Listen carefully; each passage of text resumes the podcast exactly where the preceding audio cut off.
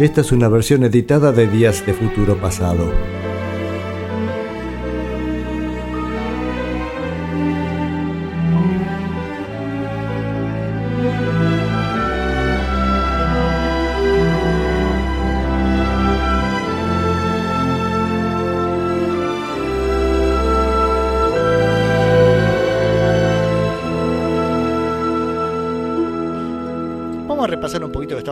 Holly hemos dicho cómo fue progresando desde estos primeros demos, su intento fallido por el sello Decca, cosa que no funcionó, hasta que se encuentra con Norman Petty, que es el que tiene estudio de grabación y un poco se hace cargo de la banda y así que estamos en este proceso de, ingreso de Norman Petty a la banda al, staff de Buddy Holly.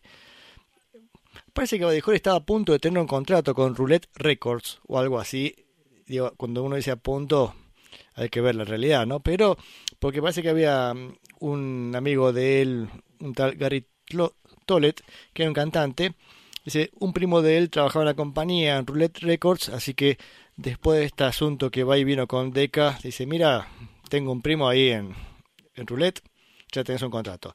Pero no estaba la cosa tan, tan firme, así que cuando Buddy Holly va este, a grabar con Norman Petty, agarra lo que Norman Petty le ofrece. Y así fue que Norman Petty le consiguió un éxito con, con That'll Be the Day, con el sello Brunswick. Eh, That'll Day era el lado A y el lado B era I'm Looking for Someone to Love. Pero bueno, el proceso no fue, no fue fácil. En, el medio, eh, los Crickets cambian de bajista, o Buddy Holly, no sé exactamente si ya estaba el nombre puesto o no. Eh, Larry Welborn, que era el, primero, el primer bajista, o contrabajista, mejor dicho, de Buddy Holly, se va con su grupo llamado The Four Teens, los cuatro adolescentes, donde estaba Joey Molding, que era el contrabajista. O sea que de alguna forma este, hace un enroque. O sea, Larry Welborn se va a The Four Teens y Joey Molding se va a los Crickets. Joey Molding ganó muchísimo. Este, el otro hombre pobrecito está estar ahí todavía lamentando su decisión. El caso es que Joey Molding también ha conocido a Jerry Allison de la escuela, así que bueno, este, también era parte del grupo de amigos de Buddy Holly allá en Lubbock. Con estos, estas grabaciones primeras en el estudio de Norman Petty, manda los demos esto a Roulette Records, y Roulette Records dice, ah, muy bien, me interesa la música, pero no le interesaba tanto a los artistas. Entonces decide que un tal Buddy Knox, que era del, del sello Roulette, sea quien grabara That'll Be the Day y Jimmy Bowen fuera quien grabara I'm Looking for Someone to Love. Y a Buddy Holly eso no le gusta nada, así que los rechazó plenamente. Dijo: No, mi idea no es hacerle hits al resto, sino que yo quiero hacer mi música. Entonces, bueno, Norman Petty dice: A ver, ¿qué hago con estas cintas? Entonces empieza a buscar sellos. Columbia los rechaza, eh, llega a una empresa llamada Southern Music que trabajaba con Coral Records, que era filial de Decca. Fíjese qué paradoja, Decca, que hacía unos meses había echado a Buddy Holly, de alguna manera lo vuelve a contratar, pero a través de otros sus sellos eh, de esta Coral Records. De ahí, bueno, empiezan a sacar algunos discos bajo ese sello. Eh, y Norman Petty se acomoda y dice, bueno, a partir de ahora soy el manager de los Crickets y decide tener dos productos al precio de uno que inventa a Buddy Holly como solista y también los crickets. De esa manera podía sacar el doble de producción, siendo que Holly era compositor, entonces tenía material para tirar para arriba.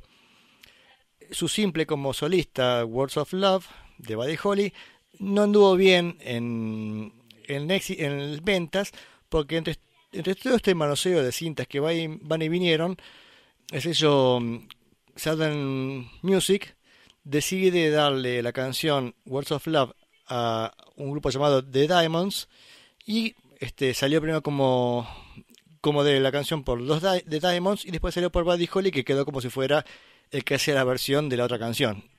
Bueno, en realidad la canción era de, de Buddy Holly. Y ya que dije eso, vamos a escuchar la versión de los Diamonds. A ver cómo era Words of Love, la primera versión que se conoció, que fue la versión de The Diamonds. A ver.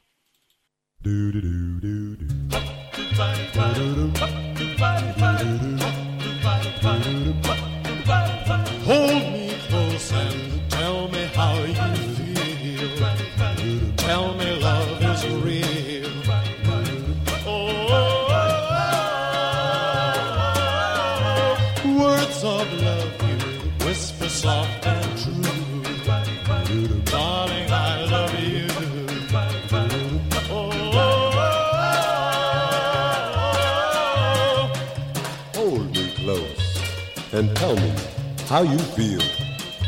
Tell me love is real.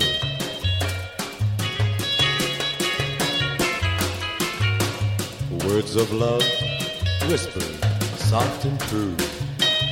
Darling, I love you. Mm-mm.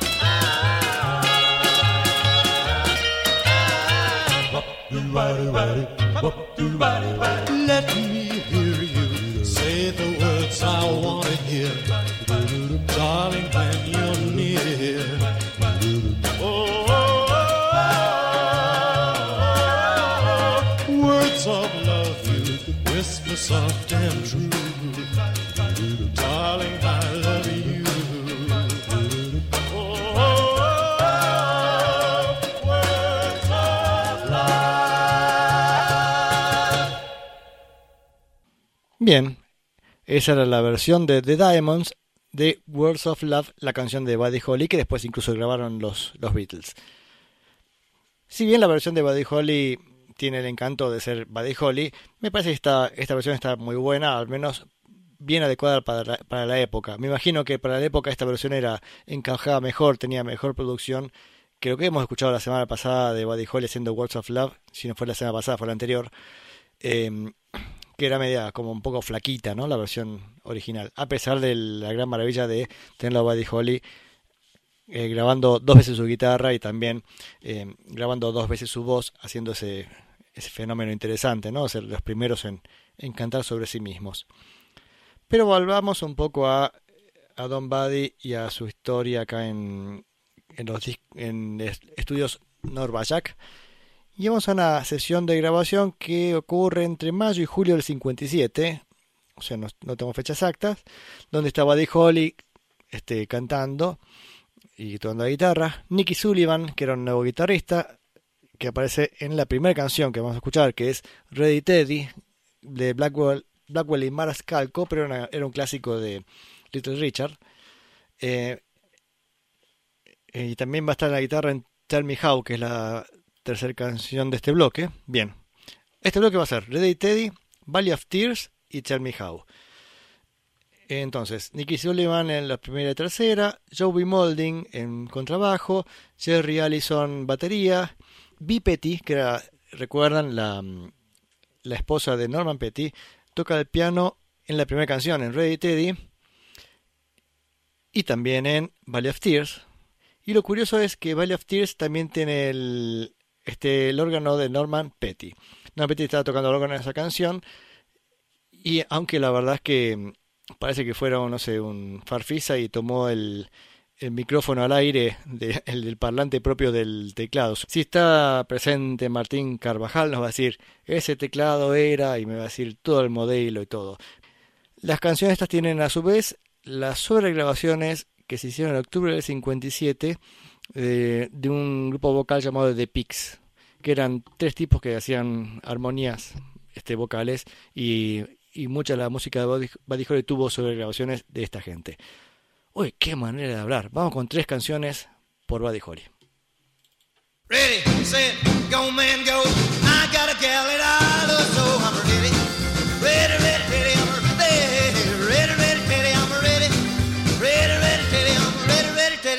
Rock and roll on the flat top, catching out the dungaree doll. Headed for the gym to the sock hop ball. Joints are really jumping, the cats are going wild. Music really sends me ideas, crazy styles. I'm ready, ready, ready, ready. I'm ready, ready, ready, ready. I'm ready, ready, ready, ready. I'm ready, ready, ready ready, to rock and roll. Wow!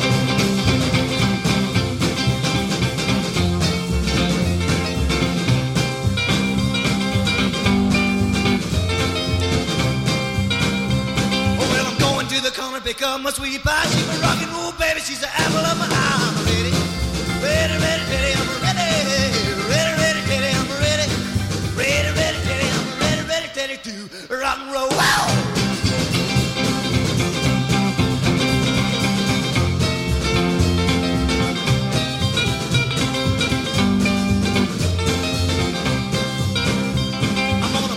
Shoes, roll up my faded jeans, cause my rock and roll baby coming on the scene. Shuffle to the left, a shuffle to the right, gonna rock and roll to the early, early night. I'm ready, ready, ready, ready, I'm ready, ready, ready, ready, I'm ready, ready, ready, ready, I'm ready, ready, ready to rock and roll.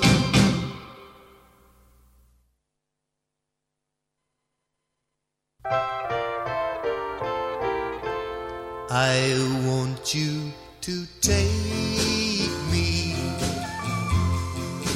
where I belong,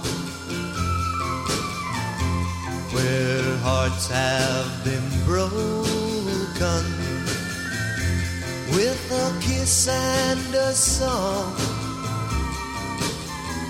Spend the rest of my days, dear without any care.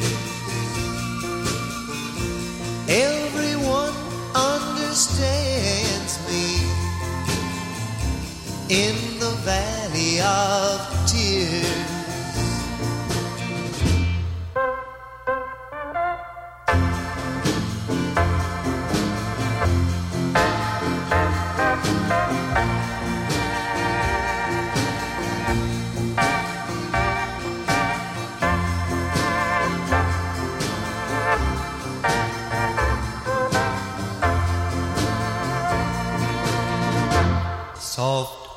Words have been spoken, so sweet and low. But my mind is made up, and I must go. Spend the rest of my days,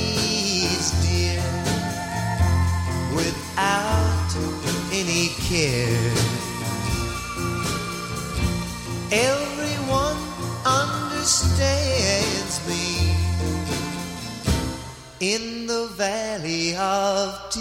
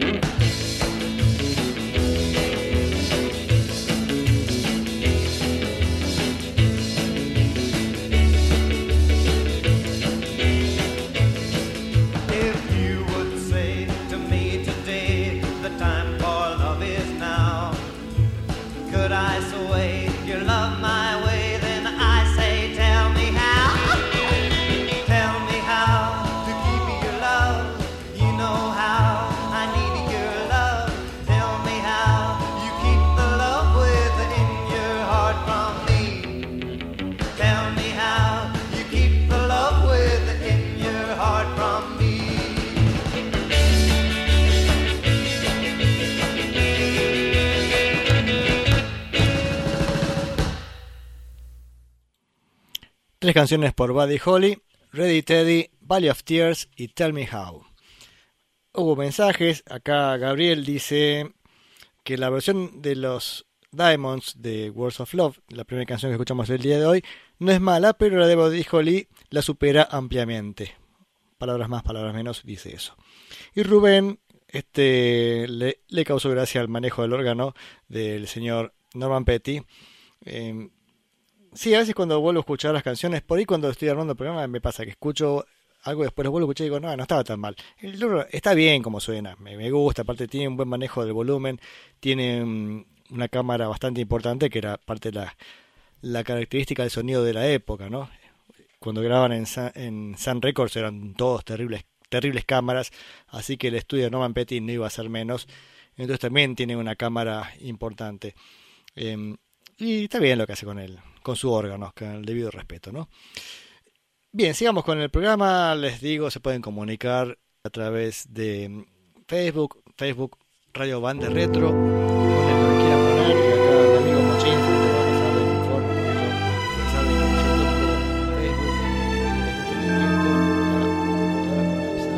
este Esta es una versión editada de Días de Futuro Pasado.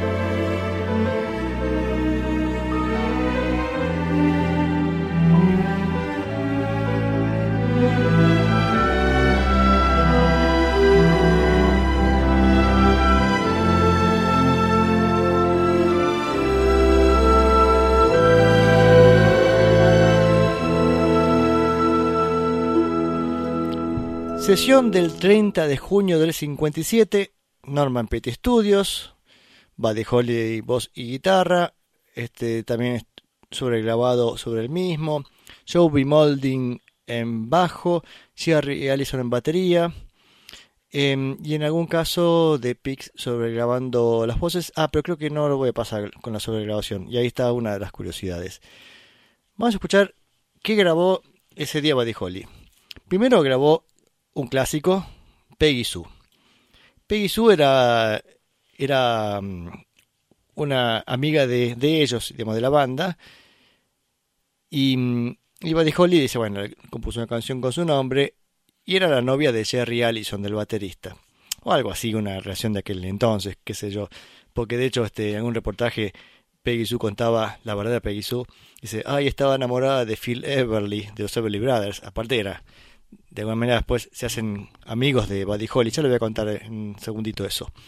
Eh, el caso es que el, un amigo me contó una historia que supongo que debe, haber sido cierta, que vieron que la batería de Peggy Sue es bastante complicada, todo el tiempo está pegándole a los tambores con fuerza y, y con ritmo.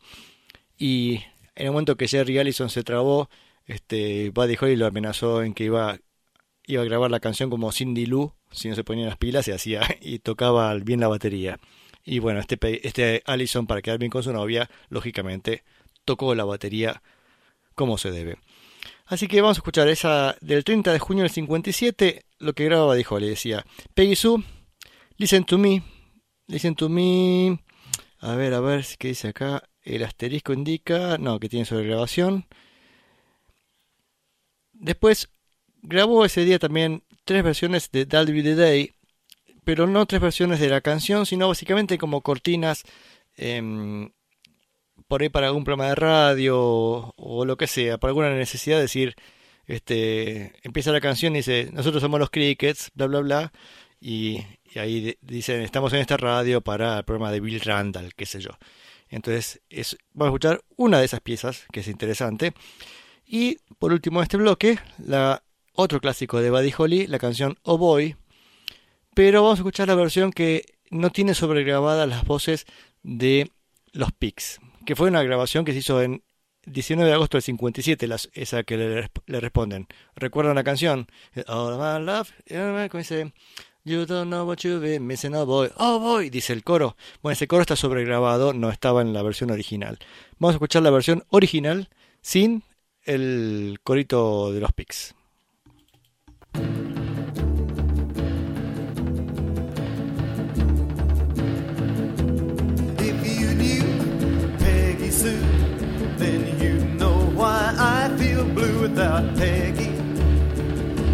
the Haggy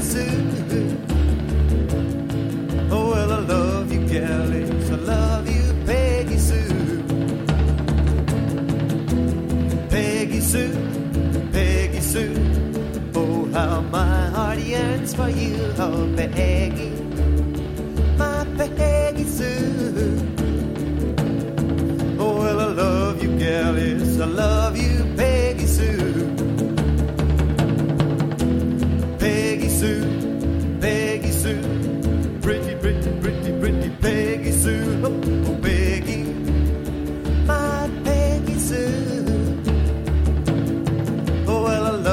yell and I need you.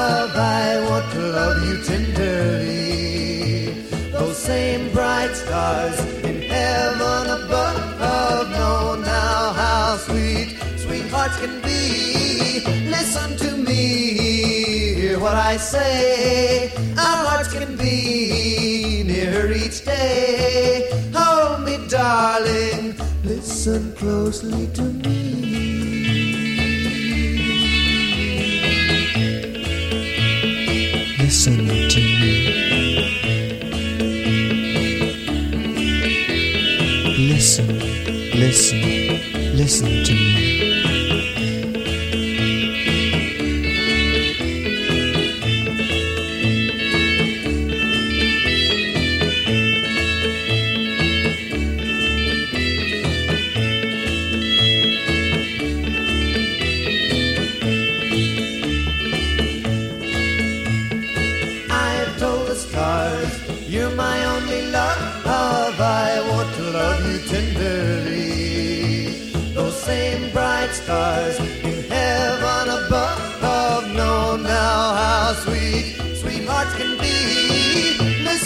me. Hear what I say. Our hearts can be nearer each day. Hold me, darling, listen closely to me.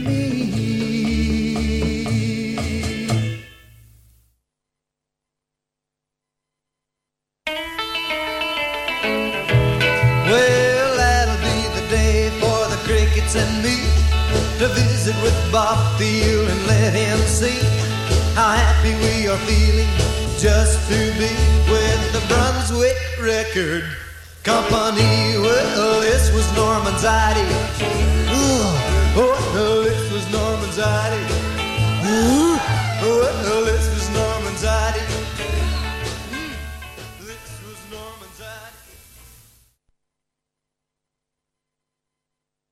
All of my love, all of my kissing, you don't know what you've been missing, oh boy. When you're with me, oh boy, the whole world can see that you were meant for me. All of my life I've been waiting. Tonight there'll be no hesitating, oh boy. When you're with me, oh boy, the world can see that you were meant for me. Stars appear and the shadows are falling. And you can hear my heart calling. A little bit of loving makes everything right. I'm gonna see my baby tonight. Kissing. You don't know what you've been missing, oh boy. When you're with me, oh boy, the world can see that you were meant for me.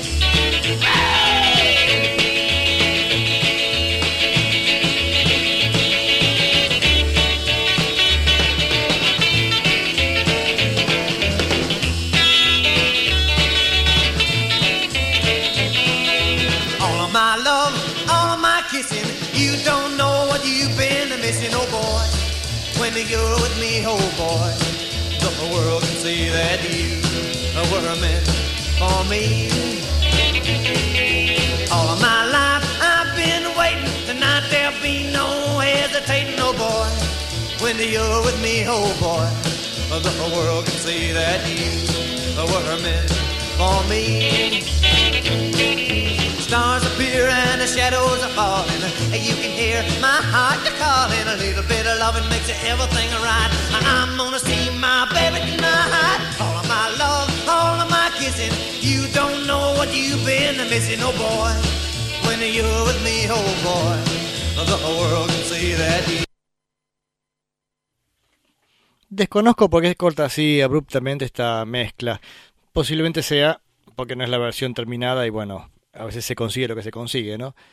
Eh, pero me gustaba la idea de esta oboe sin las voces. Además sonaba un poco mejor que la otra. La lamentablemente, eh, cada vez que se hace estas sobregrabaciones donde se mete una nueva capa de coros, se pierde también calidad de la cinta original. Y más lamentablemente, a partir del incendio que hubo en los depósitos, creo que había sido de, de Universal en Estados Unidos, se perdieron montones de masters, de, pero miles y miles, no solamente de Buddy Holly, ¿eh? Estoy hablando de, de hasta de Police, cosas mucho más modernas, pero bueno, creo que la, lista es interminable de cosas que se han perdido, así que lamentablemente no, no vamos a poder verlas jamás este, con mejor sonido, o sea, lo que se llegó hasta ahora, se llegó hasta ahora y listo. Tampoco sé si alguien se va a poner a, a arreglar el sonido de las grabaciones de Buddy Holly. Por ahí sí, qué sé yo, por ahí salió una nueva edición y decían, bueno, le- lo retomamos. Que, a lo que voy es que mm, muchas estas canciones que tuvieron las sobregrabaciones de las voces perdieron calidad y por eso quise pasar esta versión, aunque se cortaba así de golpe.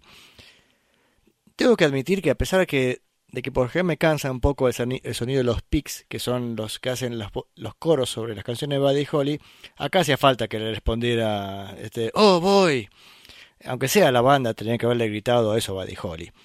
Esa fue recién, oh boy. Antes, Del Be Day, la versión para Bob Thiele, no sé quién será, después lo voy a googlear a ver si es alguno conocido. Me imagino que habrá ser algún locutor de alguna radio y graban esa cortina para, e- para él. Antes, Listen to Me, que me gusta el trabajo de Buddy Holly haciendo, grabando dos veces su guitarra y también dos veces su voz, haciendo un momento haciendo el unísono y después por el momento dividiéndose a, a dos voces. Y al comienzo escuchamos este Eso fue el, decía creo que el 30 de junio, dije, no, sí, 30 de junio del 57. Y si bien lo que voy a contar es un poquito posterior, después vamos a escuchar unas grabaciones de julio, pero quería contarles cómo, cómo fue para Buddy Holly más cercano a fin de año, porque en septiembre del 57 empieza una gira nacional por tres meses. No es la primera gira que habían hecho, ya habían hecho algunos shows en el este, no sé exactamente hasta qué punto este habían llegado, pero así decía el libro, este, mm, donde habían ido tal vez para foguearse un poco previo a una gira nacional. Y el tema, lo curioso es la supervisión extrema de Norman Petty, que hablaba con ellos como si fuera este, así sus hijos este, tengan cuidado con lo, con lo que van a hacer. Entonces hay una carta donde Norman Petty les escribe diciendo que lleven buena provisión de cuerdas, de guitarra y, parches de repuesto. Saquen seguros de vuelo, qué buena idea para Buddy. Este, seguros para vuelo, dice para todo el grupo y que esté el nombre, que figure en el contrato el nombre de cada uno. Si llevan discos, lo meten en la, en la bolsa, envuelto en, en ropa. Llévense ropa interior limpia, que, toda la que tengan. em, y otras cosas que puedan usar en el viaje. Pero hay más cosas que comenta que son cómicas. Llévense al menos dos docenas de pastillas Dramamina y tómense una pastilla 15 minutos antes de despegar, por lo menos. Será una cuestión de, para evitar la, ansiedad del vuelo, no sé. Háganse seguros de vida, dice de vuelta, no sé, con, con sus padres como beneficiarios. Lleven por lo menos 5 metros de cable extensible. No dejen, ah, no se olviden el betún para los zapatos. Artículos de aseo que les guste. Llévense una pequeña Biblia y léanla. Asegúrense de mm, guarden los recibos de todo lo que gasten. Eh, no olviden de, olvidar, de enviar el dinero a la cuenta bancaria en Clovis. Bueno, eso es lo que les decía Norman Petty este, en la gira está por este, mm, sus primeras incursiones en, en el este, en, esta, en estas presentaciones. Pero la gira importante arranca en septiembre del 57 y la gira se llama The Biggest Show of Stars for 1957. O sea, como el show de las más grandes estrellas del 57.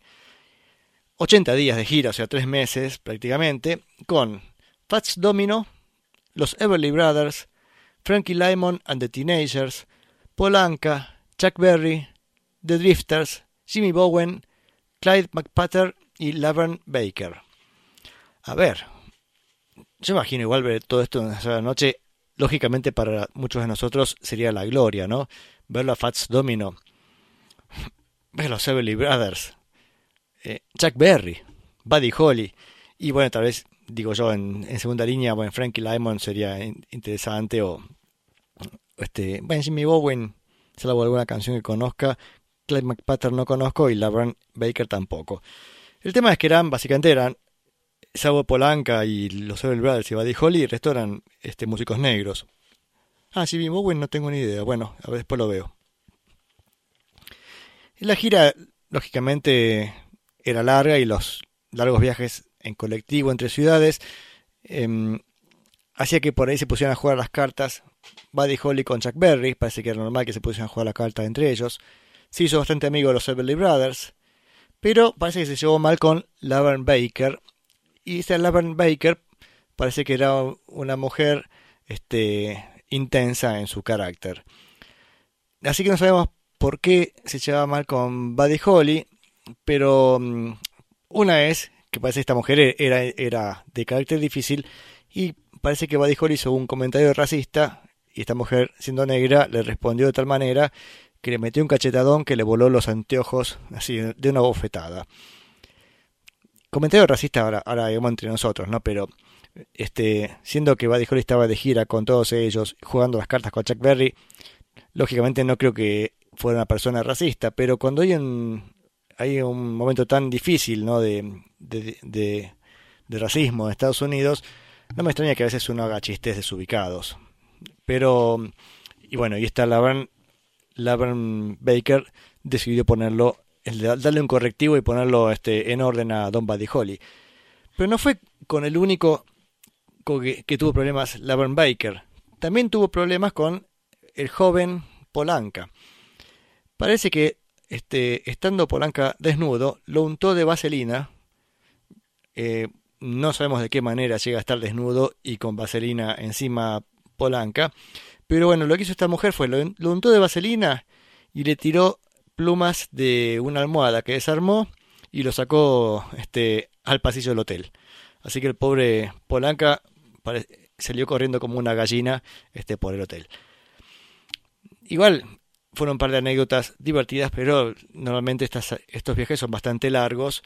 Este, horas de viaje, tocar en un lugar distinto cada noche, este, en un show que dura 20 minutos para cada uno, básicamente, aunque tal vez todo el show durara 2-3 horas, pero ellos tenían que correr, tocar, hacer los hits y, ya estaba. I- Igual en algunos lugares tuvieron problemas este, por este, y con músicos negros, entonces a veces los shows se cancelaban, a veces decían no se pueden no pueden compartir escenario blancos y negros, entonces decía, bueno, hay más negros, toquen ustedes, qué sé yo. Hacían algo así.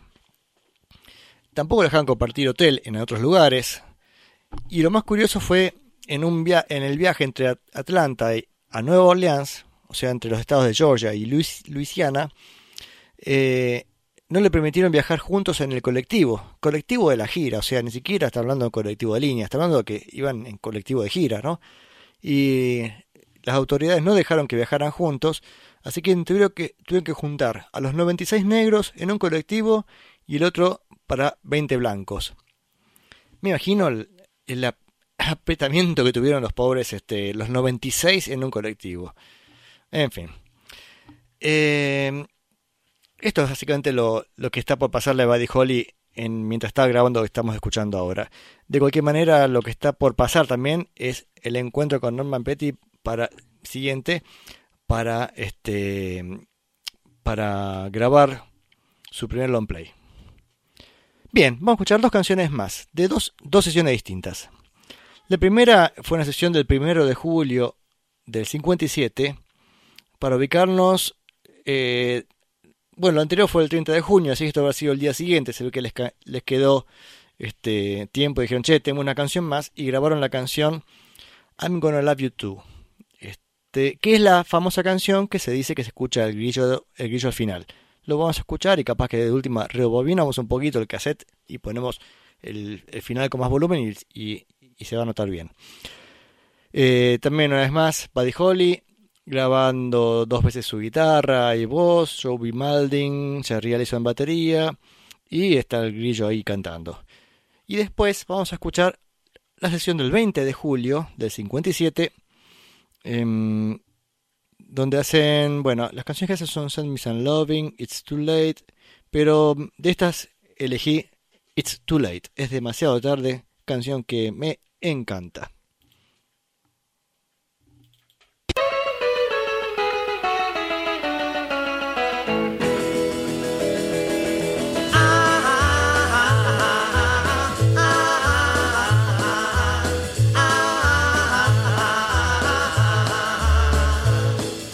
You're gonna say you've missed me. You're gonna say you'll kiss me. Yes, you're gonna say you'll love me. Cause I'm gonna love you too.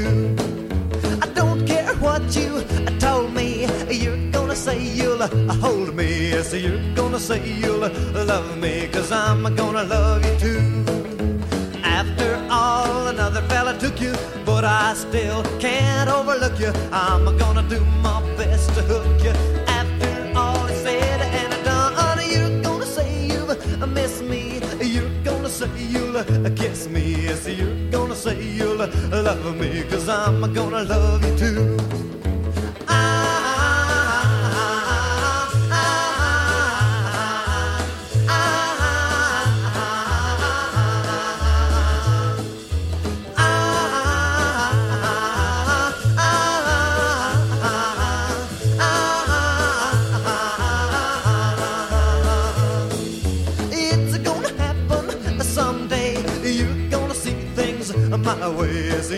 Gonna say you'll love me, cause I'm gonna love you too. You're gonna tell me sweet things. You're gonna make my heart sing. as you're gonna hear those bells ring, cause I'm gonna love you too. After all, another fella took you, but I still can't overlook you. I'm gonna do my best to hook you.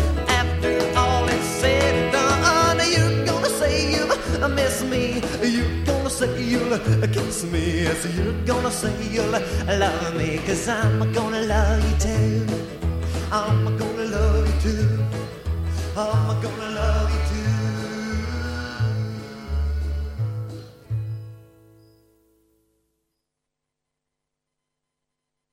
It's too late, she's gone. It's too late, baby's gone. Wish I had told her she was my only one, but it's too late. She's gone. It's a weak man that cries. So I guess I'd best dry my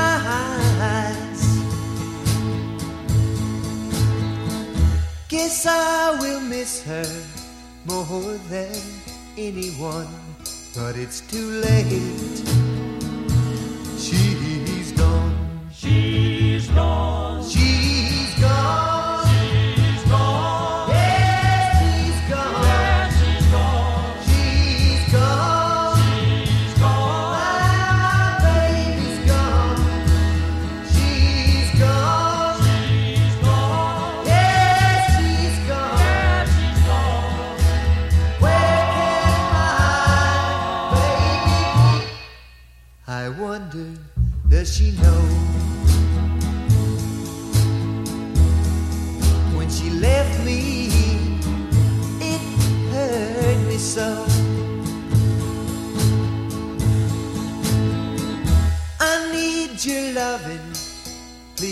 don't make me weep and tell me it's not too late.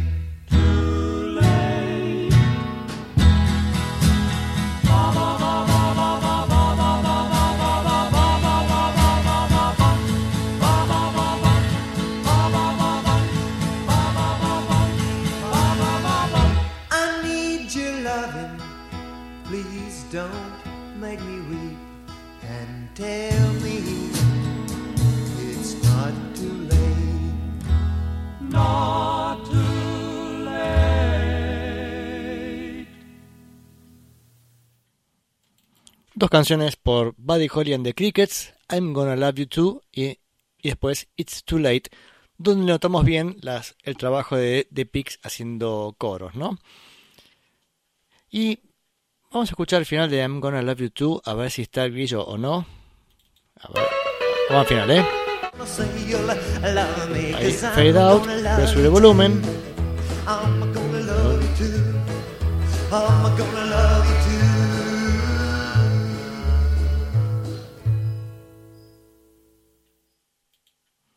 Bueno, no sé si se escuchó, pero hay un grillito ahí. Y una vez más empieza la, este, el debate. ¿Realmente se llamaban The Crickets por ese grillo? Lo que significa que la pista que tenemos es que esta canción se grabó el primero de julio del 57. El tema es que ya habían sacado algunos simples. Me gustaría ver si esos simples habían salido con el nombre de Buddy Holly o si habían salido con el nombre de los Crickets. Que creo que ya habían salido con el nombre de los Crickets. Con lo cual, entonces, listo, desmentido la historia. Pero después me voy a fijar bien, porque ahora digo, bueno, tenemos varios elementos para ver eh, qué tan cierta puede llegar a ser.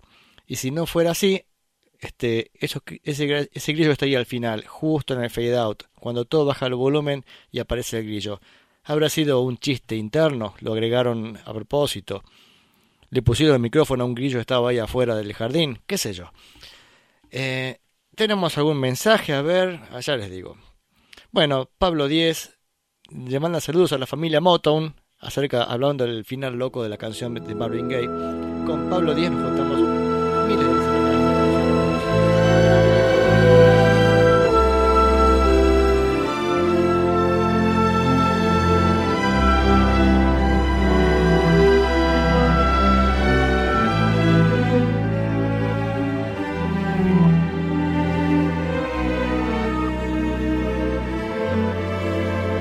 veces. Hola, Saborutu Fetsai de Dada y de nuestro Vanusate.